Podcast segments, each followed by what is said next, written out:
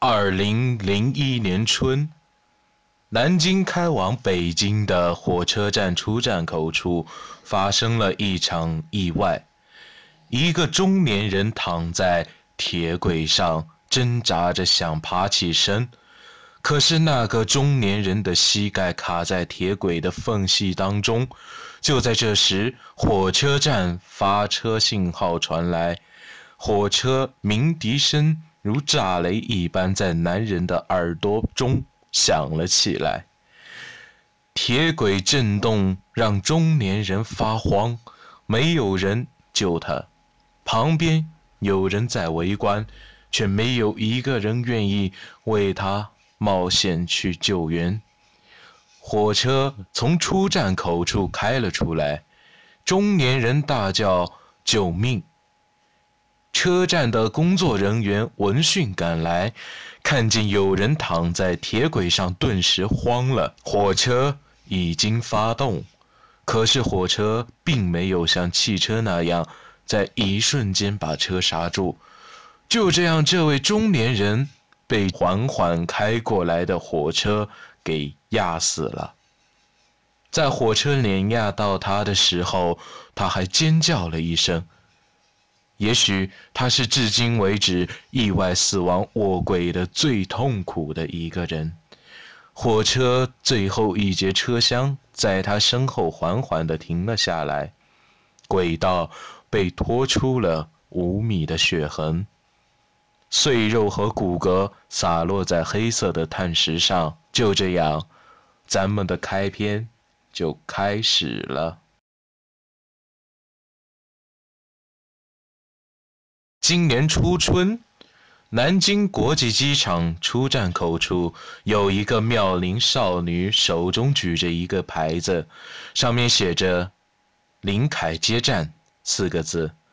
出站口处人来人往，大多是情侣出去旅游，或者是外国来中国谈生意的商人。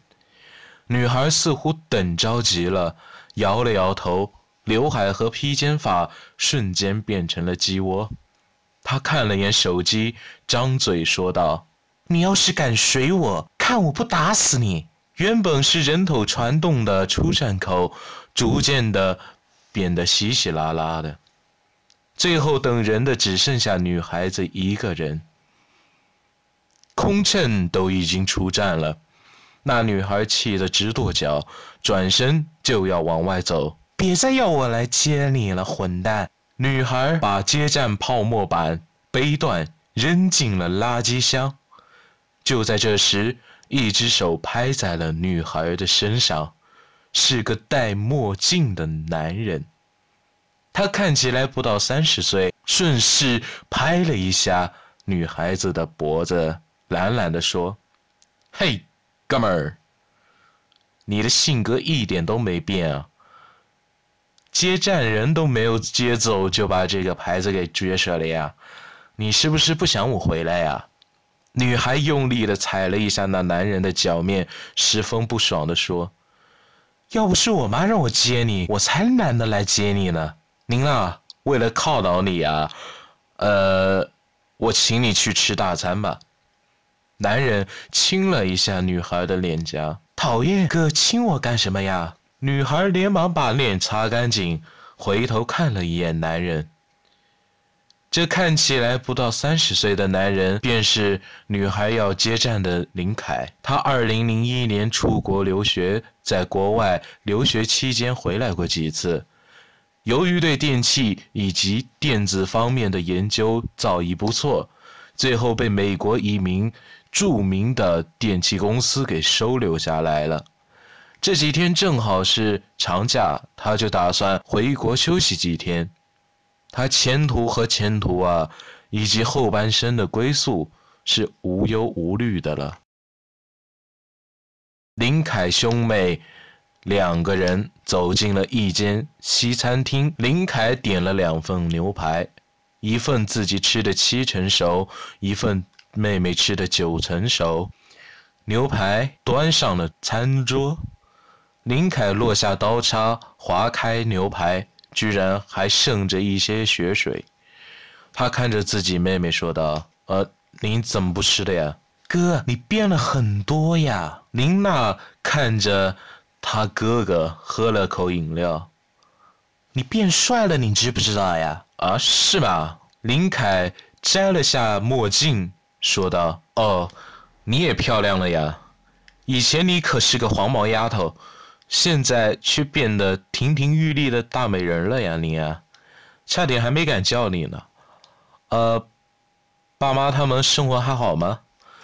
这些年我读书多亏了你这个帮我照顾呀，都是自己的父母，没有什么好谢的。”呃，爸爸他还是老样子，总是出差啊。妈妈在家呢，呃，最近啊信教了，和阿姨他们每个礼拜啊都要去礼拜堂礼拜啊。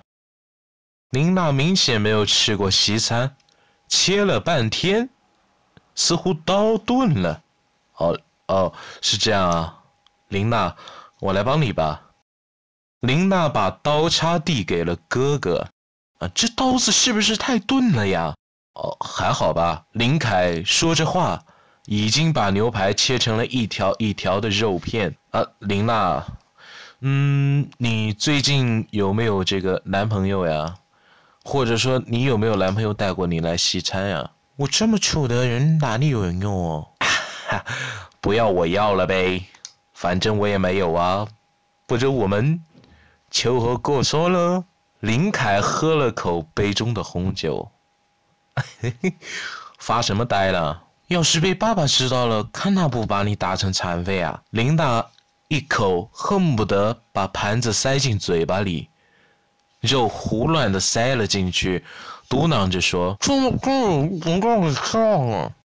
话外音：这肉根本就不够我吃，也不够赔偿我刚刚等你。服务员，菜单。林凯打了个响指。服务员端着餐盘走了过来，菜单递给了林凯，林凯递给了林娜。呃，你看你想吃什么就点什么吧，我带了不少钱给你造呀，呃，就当是提前给您过一下这个，嗯，二十岁生日呀。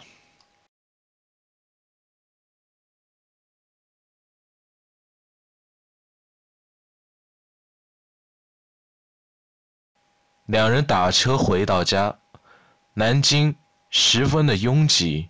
说实话，打的的速度还没准不如咱们走路步行要来得快。本来下午三点下的飞机，为了捉弄妹妹，拖到了三点四十。如今到了家已经是快五点了，坐出租车就花了大概五十分钟，甚至还要多。这是一个看起来十分陈旧的一个老小区，门口小区的名字啊都掉了，只留下了一个大大的 X 在石墩上，那是区的一个叉。妈妈，林凯放下行李，在楼道下就在叫妈妈，就像刚下学回家的小学生。他一口气爬到了五楼，五零二室的房门打开了。一个中年妇女手中握着圣经，露出了相对爱怜的微笑。林凯，你回来了呀？回来就好了。你有两年没有回家了吧？中年妇女伸出手，婆娑地摸着林凯的脸。林凯摸着妈妈略带粗糙的手进了房间中，而四楼躲在角落里拿不了行李箱的林娜。大声的叫道：“你一个大男人还好意思让我这个小女孩替你拿行李呀？”林凯一惊，连忙冲到四楼替林娜提着自己的行李箱。三人坐在沙发上，妈妈嘘寒问暖。父母眼中啊，孩子啊，他永远都比以前瘦。儿行千里母担忧，何况他儿子林凯呀，不担心他妈妈呢？妈，你瘦了呀，儿啊。你也瘦了呀！林凯和妈妈几乎异口同声，两人相视的笑了一下。哪有啊？我在外国天天吃肉啊，都快吃腻了呀。我现在退休了，几乎呢也是天天吃肉。妈妈手一直在握住林凯的手。你们先聊吧，我去给你们做饭去。林娜起身走进了厨房，林凯。来回的转了个脑袋，好像在找什么。老头子自从我零二年去外国上大学之后呀，我就再也没有见过他了。嗯，他是不是在躲着我呀？怎么会呢？你回来不是一直不凑巧，他都出差去了吗？妈妈，她尴尬的笑了一下。哦，这样啊。林凯随手抓起桌上果盘中的一个苹果，那个苹果皱皱巴巴的，他凑近鼻子闻了闻，有一股淡淡的檀香味。妈，这苹果怎么没有洗啊？呃，我想吃。嗯，上面怎么有一股檀香的味道？咱们家又没有供什么神龛啊？你鼻子一定是有问题了呀！妈妈，她尴尬的笑着。把林凯手中的苹果夺了下来。这苹果好像是几天前的了，都皱巴了。嗯，我给你冲一杯你小时候最喜欢喝的果汁。嗯，你小时候可爱喝了呀。妈妈把苹果盘端走了，在厨房里冲了一杯陈味的果汁。林凯端起了杯子。妈，你一定有事瞒着我，你告诉我，这苹果到底是怎么回事？是不是和我爸爸有关？